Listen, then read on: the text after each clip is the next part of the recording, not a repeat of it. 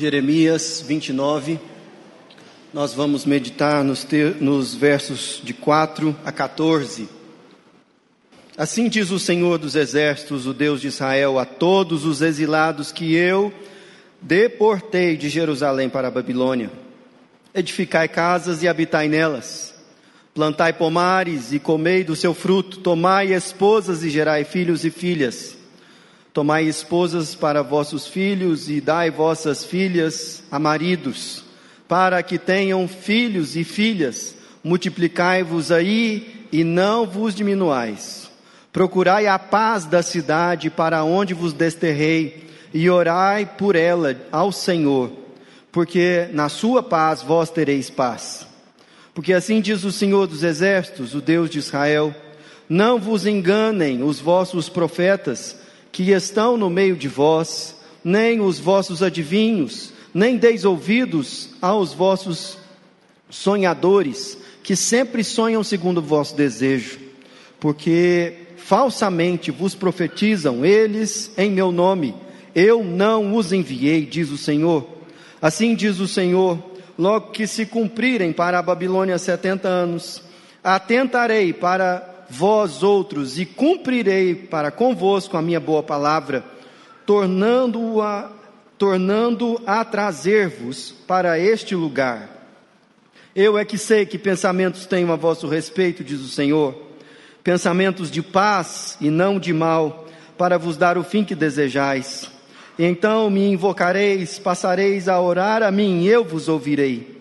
Buscar-me-eis e me achareis quando me buscardes de todo o vosso coração serei achado de vós, diz o Senhor, e farei mudar a vossa sorte.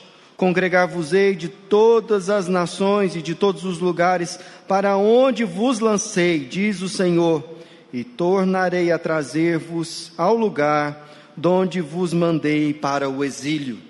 Essa é a palavra do Senhor. Feche os seus olhos. Senhor Jesus, nós te louvamos e engrandecemos o teu santo nome porque o Senhor é um Deus bondoso que, como cantamos aqui, venceu toda, todos os obstáculos que o nosso próprio pecado construiu entre nós e o Senhor. E o Senhor fez isso por amor. Nós clamamos, ó Deus, que onde estamos, o Senhor revele o teu amor por nós mais uma vez. E que o Senhor nos ajude a amar, ó Deus, aqueles que o Senhor plantou próximos de nós, como a nós mesmos. Nós oramos assim em nome de Jesus. Amém. Há dez anos atrás, um pouquinho mais de dez anos, em janeiro de 2013, eu e Isabel nos mudamos para Anápolis. Nós chegamos aqui e toda mudança gera alguns transtornos, algumas adaptações, estranhamentos. E eu me lembro que uma das coisas que a gente notou assim que ficou muito forte para a gente é a paixão que o anapolino tem pela sua cidade. É impressionante que isso foi uma coisa que nós notamos assim logo de cara. Para o anapolino, Anápolis é de fato o melhor lugar do mundo para se viver. Ah, na concepção anapolina da, da realidade, Brasília e Goiânia ficam na região metropolitana de Anápolis entendeu? Funciona assim. E aqui você tem a possibilidade de encontrar o mais fino e sofisticado culinária de todo o planeta. Por exemplo, se você quiser saber o que é um churrasco maravilhoso, é só ir lá na Praça das Mães. Toda noite ali é comida de primeira, sensacional. Agora, se você realmente gosta de pastel, mas não conhece o da Miguel João, aí você ainda não sabe o que é pastel de verdade. E se por algum acaso você assim, tiver dificuldade naquela noite e não conseguir cozinhar alguma coisa, ou num domingo como esse quiser garantir um almoço espetacular, vai lá no Chapeuzinho Vermelho, que você vai encontrar ali no, pertinho do Anápolis City, um prato assim sofisticadíssimo. Eu, conversando com a Isabel sobre isso, a gente dava risada demais sobre, sobre todas essas coisas. E a gente podia elencar várias realidades. Por exemplo, se você quer saber o que, que é esporte de ponta, especialmente futebol de ponta, você pode escolher um dos três times da nossa cidade. né? ou o Grêmio, ou a Rubra, ou o Grêmio, e, ó, pode, o Galo não precisa manifestar aqui a sua preferência, cada um tem. E as pessoas me perguntam, qual que você torce? Eu falei, não decidi ainda. Mas como não? Eu falei, calma. Ou você pode também ir nos muitos parques da nossa cidade. Você pode ir no Parque Piranga, ou no Parque Piranga, ou no Parque Piranga. Todas essas coisas a gente dá risada, mas algo começou a brotar no meu coração, que era a antipatia e a falta assim profunda de paciência com os problemas da nossa cidade. E eu me peguei murmurando por morar aqui. Isso começou a me irritar demais. E com o passar do tempo, eu percebi que isso não era simplesmente uma reclamação sobre a cidade. Era uma ingratidão que estava tomando conta do meu coração. E eu comecei a tratar a realidade de morar aqui com desprezo, com lamento, com pesar. Até que um dia Deus falou ao meu coração com esse texto que nós acabamos de ler. E eu encontrei razões bíblicas para amar a cidade a que o Senhor me trouxe. Amanhã é aniversário da cidade e muita gente está falando sobre os eventos que estão acontecendo na nossa cidade por conta disso. Outras pessoas defendem é, ufanisticamente o pertencimento delas a, a esse lugar. Mas eu gostaria de conversar com você sobre três motivos espirituais bíblicos que estão nessa passagem aqui, para você ter não somente uma relação simpática com Anápolis, mas você ativamente buscar o bem dessa cidade. E todas essas coisas estão aqui nesse texto.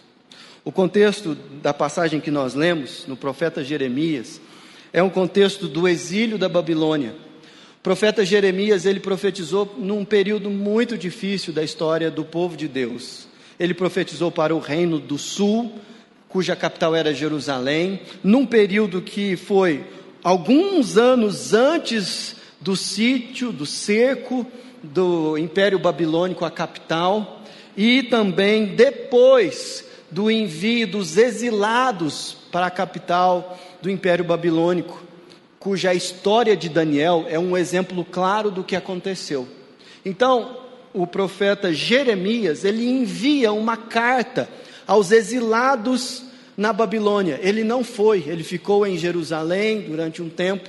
E o, ver, o capítulo 29 do, do, do profeta, desse livro que nós lemos, é justamente um trecho dessa carta que foi lida publicamente ao povo de Deus lá.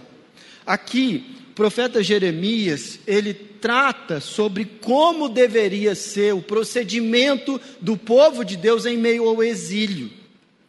E foi justamente isso que pegou o meu coração.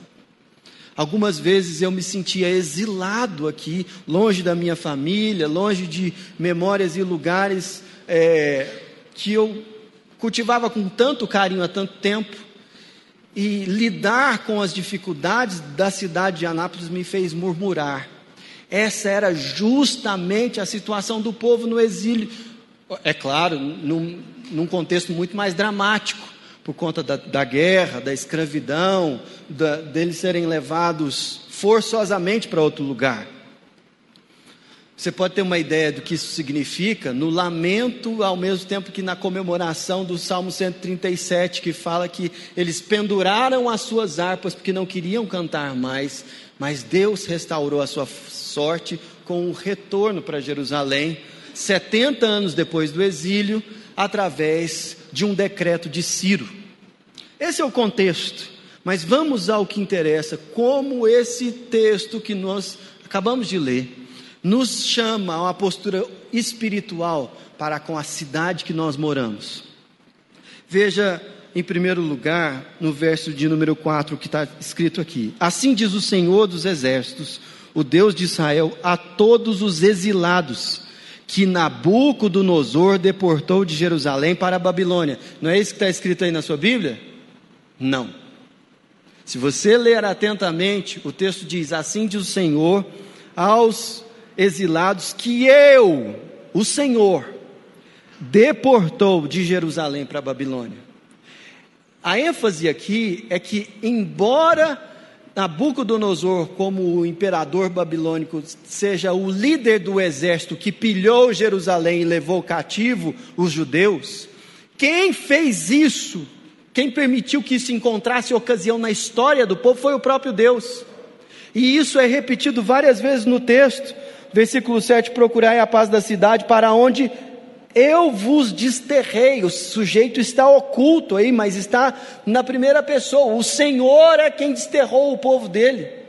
E ainda no final, no verso de número 14: Serei achado de vós, diz o Senhor, e farei mudar a vossa sorte, congregar-vos-ei de todas as nações e de todos os lugares para onde eu, sujeito oculto novamente, vos lancei. Quando eu li essas palavras, algo saltou ao meu coração, que é o fato de que foi Deus, o próprio Deus, que nos trouxe para morar em Anápolis. Seja você tenha nascido aqui, seja você tenha mudado para cá na juventude ou na vida adulta, foi o Senhor Deus, porque assim como ele conduzia a história do povo, da nação de Israel no Antigo Testamento, ele conduz a nossa história de maneira pessoal e direta. Há vários exemplos na Bíblia de como Deus faz isso. Pense, por exemplo, na vida de José, que foi levado para o Egito, vendido como escravo por uma controvérsia entre ele e os seus irmãos. Mas quando ele olha em retrospectiva, no, em Gênesis 50, olhando para trás, ele diz: Vocês intentaram mal contra mim, mas o tempo todo Deus estava costurando a sua graça e promovendo o seu reino e a sua vontade na minha vida. Ora, por que Deus fez isso? Por que Deus permitiu que o seu povo vivesse momentos tão extremos? O Antigo Testamento todo, desde a conquista da terra de Canaã, ao período de juízes, o período monárquico, Deus enviou profetas para apresentar a sua aliança ao povo, dizendo: Se vocês forem fiéis a mim, vocês serão um reino de sacerdotes no meio das nações e eu vou os abençoar. Mas se vocês desprezarem a minha palavra e irem após outros deuses, eu levantarei nações inimigas de vocês para que vocês se voltem para mim. E o evento extremo dessa desobediência, a consequência foi de fato o exílio. Mas mesmo exilados, o povo recebeu uma carta para lembrá-los de que quem conduzia a história deles era o Senhor. Isso é importante ficar claro para nós, meus irmãos, porque muitas vezes a gente entra num jeito de pensar a vida e a realidade como se a nossa história fosse fruto não somente das nossas decisões, mas dos erros dos outros, das decisões dos outros. E conquanto isso é uma realidade, o que a Bíblia nos ensina é que por trás de todas essas escolhas, acidentes, infortúnios, Deus está guiando a história do seu povo, tanto coletivamente quanto a nossa história individualmente. E essa realidade está colocada aqui para mostrar ao povo que eles estavam, sim, fora de Jerusalém, longe da terra natal deles, mas cumprindo o propósito de Deus na sua história. É por isso que a murmuração não deveria ser o tom das palavras daqueles irmãos nossos do da antiga aliança. Mas mais uma coisa é apresentada aqui. Veja que interessante, no versículo de número 7. Procurai a paz da cidade para onde vos desterrei, e orai por ela ao Senhor, porque na sua paz vós tereis paz. O que o profeta Jeremias está ensinando aqui é que a paz do povo de Deus dependia da paz da cidade, da cidade. É o que o texto diz. O profeta poderia ter inspirado pelo Espírito dito outra coisa, por exemplo, busquem a paz da comunidade judaica aí na Babilônia porque esse lugar está perdido, mas vocês são o meu povo aí. Então vocês se fechem, vocês se conservem nas suas tradições, hermeticamente e não se relacionem com ninguém, porque vocês aí são o meu povo. Não é isso que o texto diz. Conquanto os judeus eram o povo de Deus na Babilônia, eles deveriam buscar a paz da Babilônia. Que negócio que é esse? Isso soava muito estranho aos ouvidos de quem recebeu essa carta. Porque na cabeça de um judeu daquela época, o culto deveria ser feito apenas em Jerusalém. O sacrifício legítimo era apenas o do templo, e quem poderia mediar essa realidade era só um sacerdote da linhagem de Levi.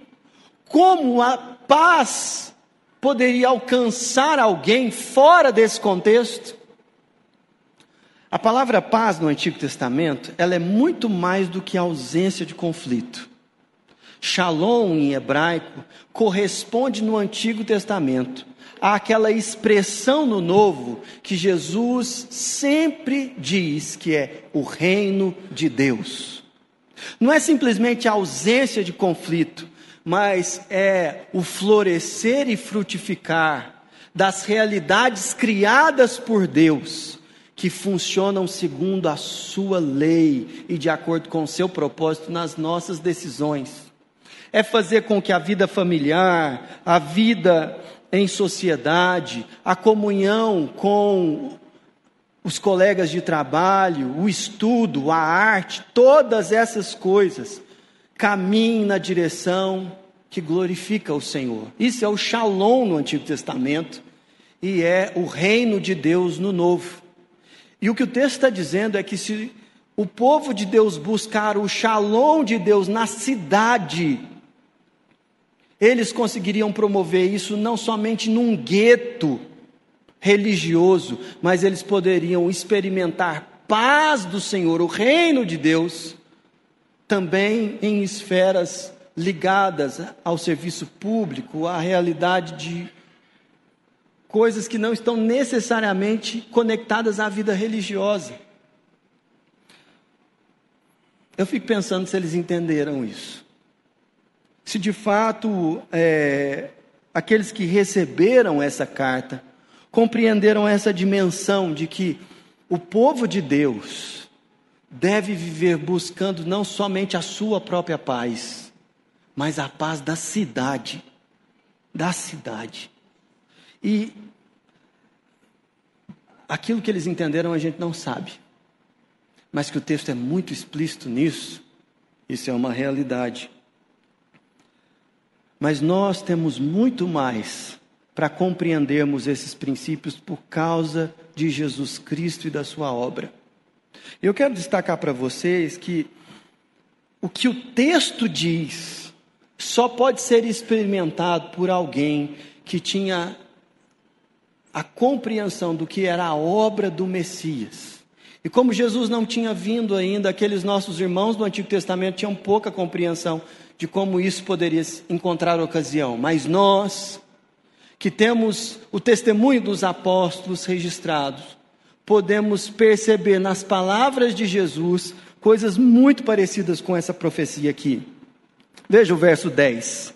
Assim diz o Senhor: logo que se cumprirem para a Babilônia setenta anos, atentarei para vós outros e cumprirei para convosco a minha boa palavra, tornando a trazer-vos para este lugar. Então aqui há uma promessa de que o exílio encontraria o seu fim, de que o povo retornaria para Jerusalém. E dá até a data, 70 anos depois do início do exílio, de que esse tempo já estava sendo contado. Mas veja que curioso no verso 11: Eu é que sei que pensamentos tenho a vosso respeito, diz o Senhor, pensamentos de paz e não de mal, para vos dar o fim que desejais. Como um Deus que exila um povo por causa da sua desobediência, pela sua inteirada rebeldia, pode ter pensamentos de paz e não de mal. A circunstância presente parecia completamente distinta. E o texto continua, 12: Então me invocareis, passareis a orar a mim, e eu vos ouvirei. Ora,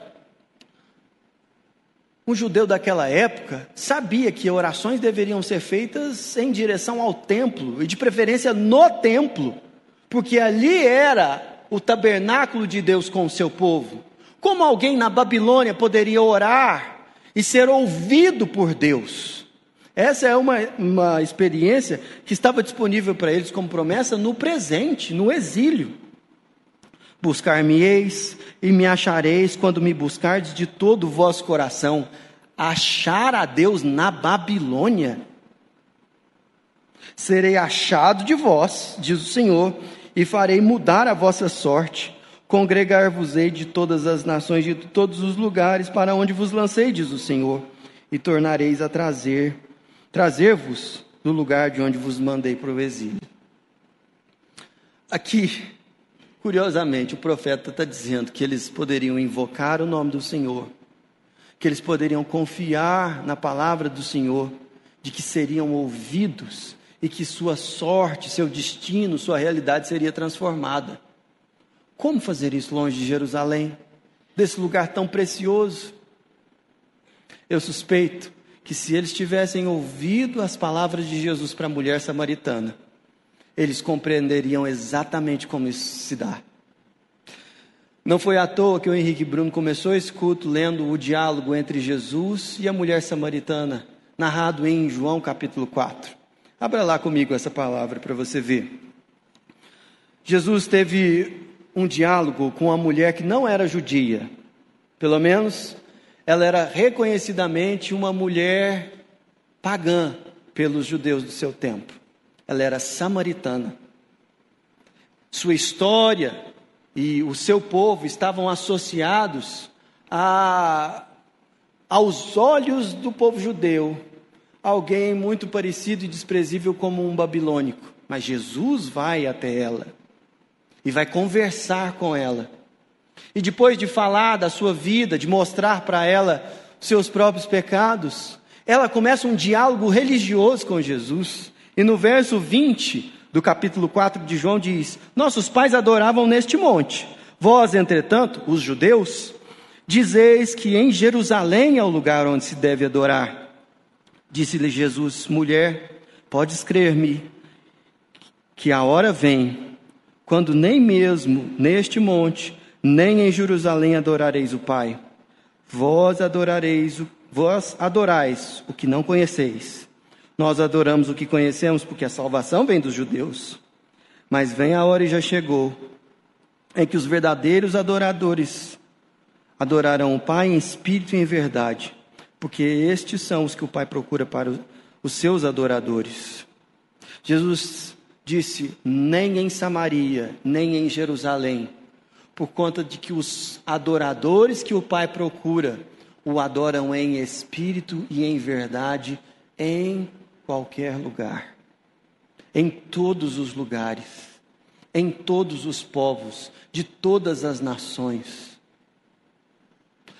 A promessa feita a Jeremias, através da sua profecia ao povo no Antigo Testamento, ela se cumpre através de Jesus, porque ele é o sumo sacerdote que entrou no Santo dos Santos para que eu e você, que não somos judeus, que não estamos em Jerusalém, tenhamos acesso à Sua presença.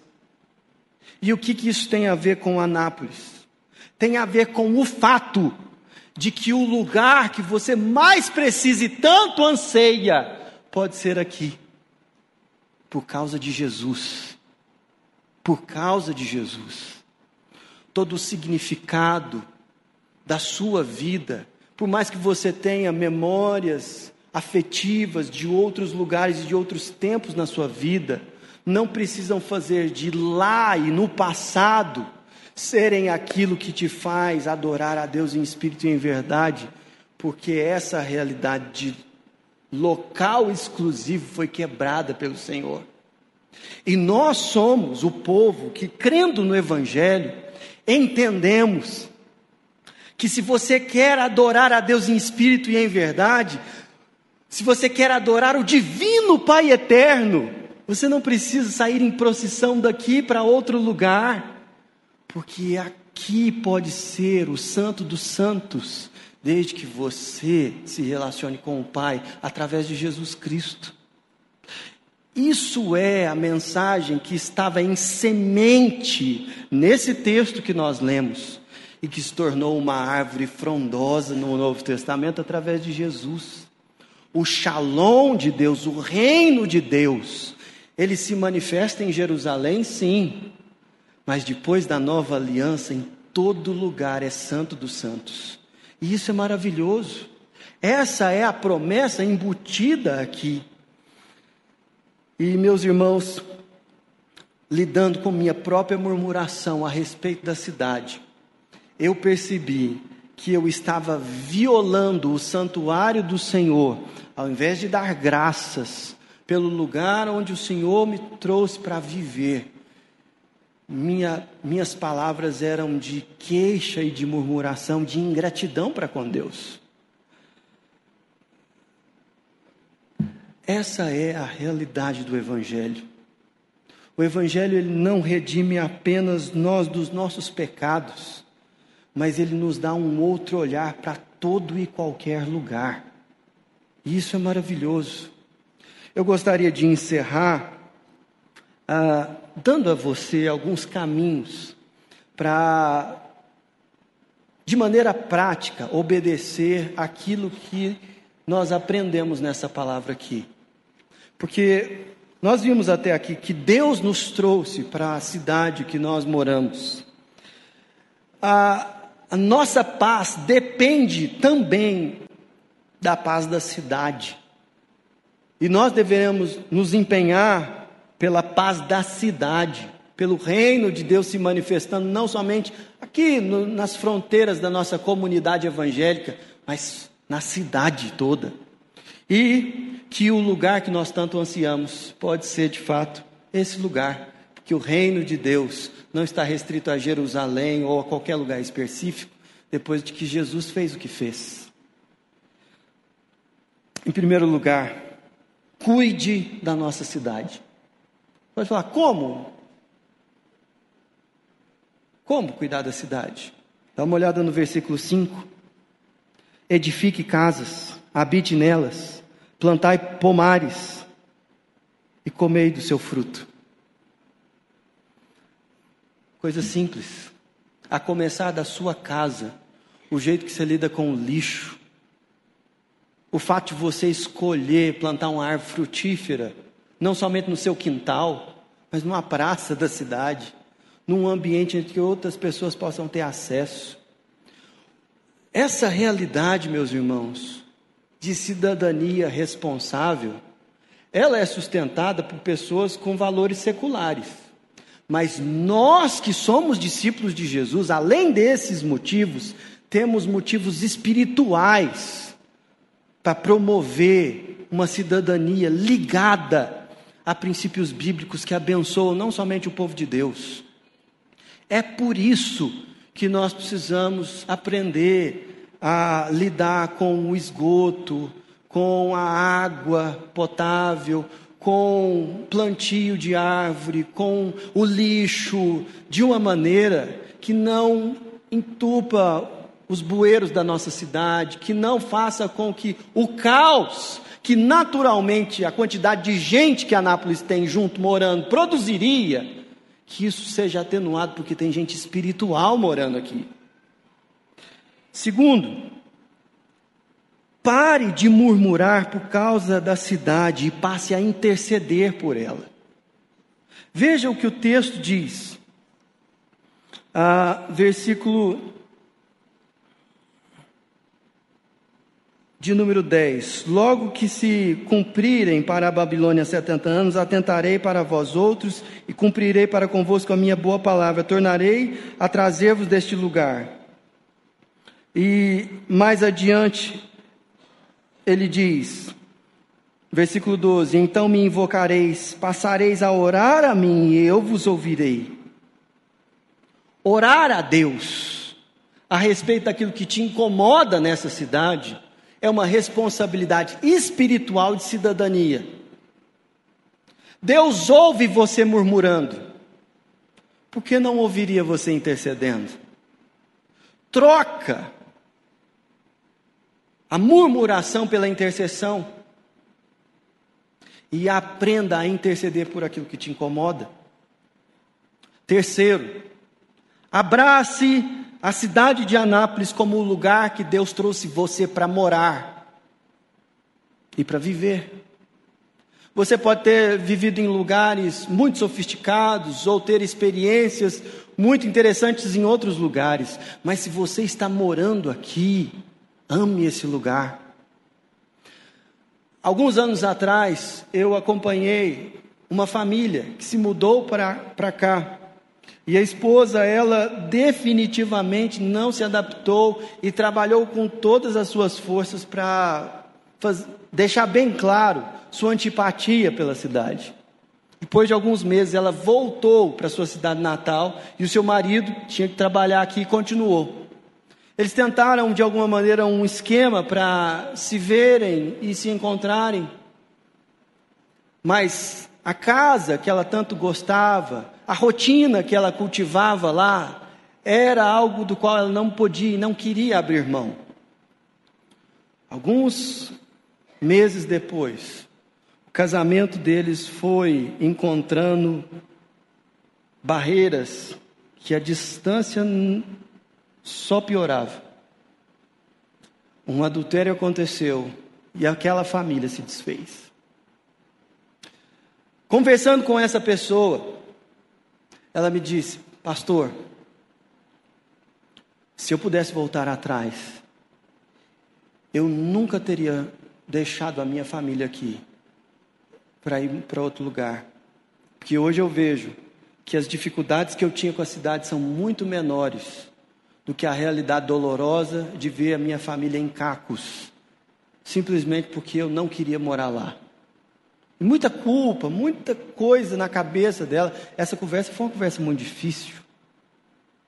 Mas se você não ama o lugar no qual a providência de Deus trouxe você para viver, seu problema não é com a cidade, seu problema é com o Senhor.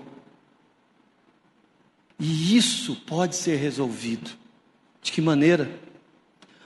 Não pelo seu amor pela cidade, nem pelo seu amor pelo Senhor, mas porque Deus enviou o filho dele para um lugar muito hostil, para que você e eu pudéssemos entrar no Santo dos Santos. A encarnação do Filho de Deus toda a hostilidade que ele experimentou por onde ele caminhou. Ele nasceu em Belém, já teve que ir para o Egito, porque foi perseguido. Em Nazaré, ele foi desprezado. Chegou em Jerusalém, ele foi crucificado. Não tinha onde reclinar a cabeça. Mas ele fez isso para que eu e você pudéssemos entrar no Santo dos Santos e pedir ao Senhor perdão pelos nossos pecados perdão pelo nosso egoísmo, perdão pelo nosso desprezo pelo bem comum, perdão pela realidade da murmuração. E sabe de uma coisa? O texto que nós acabamos de ler diz: Buscar-me-eis e me achareis quando me buscardes de todo o vosso coração. Não é quando vocês estiverem na terra natal de vocês, ou quando vocês estiverem no templo ou em Jerusalém, mas é quando vocês me buscarem de todo o vosso coração. Feche os seus olhos. Agora é a oportunidade para você fazer isso. Senhor Jesus, nós te louvamos pela cidade de Anápolis e te agradecemos porque o Senhor nos trouxe para morar aqui, seja por nascimento, seja, ó Deus, por qualquer outro motivo. E nós intercedemos por Anápolis, pela paz do Senhor em Anápolis intercedendo a Deus pelo teu reino na administração pública, sobre o prefeito e seus secretários, sobre os vereadores e vereadoras da nossa cidade e seus assessores, sobre, ó Deus, os juízes, os procuradores e todas aquelas pessoas imbuídas de autoridade, ó Deus, seja no ministério público, seja no judiciário. Nós clamamos, ó Deus, pela paz do Senhor sobre Anápolis e que venha o teu reino, e que o Senhor, ó Deus, exalte o teu nome e faça com que, as, que a economia da nossa cidade prospere, para que nós tenhamos sustento, Que o Senhor, ó Deus, abençoe o saneamento básico, ó Deus, e, ó Deus, a realidade ambiental da nossa cidade para que a maneira como nós construímos nossas ruas e bairros, ó Deus, não façam com que a gente lamente pela chuva, mas a gente celebre que o Senhor fez chover. Nós clamamos, ó Deus, que o Senhor venha sobre nós com o teu reino, mas não só sobre a cidade, mas, ó Deus, dá uma igreja melhor para Anápolis. Faz-nos mais fiéis, menos em si mesmados, mais, ó Deus, ligados ao shalom do Senhor, ao teu reino, para que o Senhor seja honrado, Deus, na igreja de Anápolis. Abençoa, Senhor, tantas denominações que temos aqui, sejam elas batistas, sejam elas, ó Deus, neopentecostais, como a Universal, como, ó Deus, igrejas de tradições diferentes, como a Igreja Católica ou Ortodoxa, faz a obra de Jesus Cristo ser avivada, Deus, nesses que se reúnem em volta do Teu nome e que o Senhor tem um povo fiel nessa cidade. Nós clamamos, ó Deus, por aqueles que não te conhecem na nossa cidade que o Senhor brilhe a tua luz, ó Deus, para aqueles que buscam em falsos deuses, em livros que não são a tua palavra, em tradições, ó Deus, vãs, para que a graça do Senhor, ó Deus, alcance o povo da nossa cidade. Nós clamamos, ó Deus, para que o Senhor, no nosso meio aqui, nos faça um povo que se envolve com a saúde, com o ensino, com a educação, e que o Senhor abençoe essa cidade assim, Pai. Nós oramos no nome de Jesus.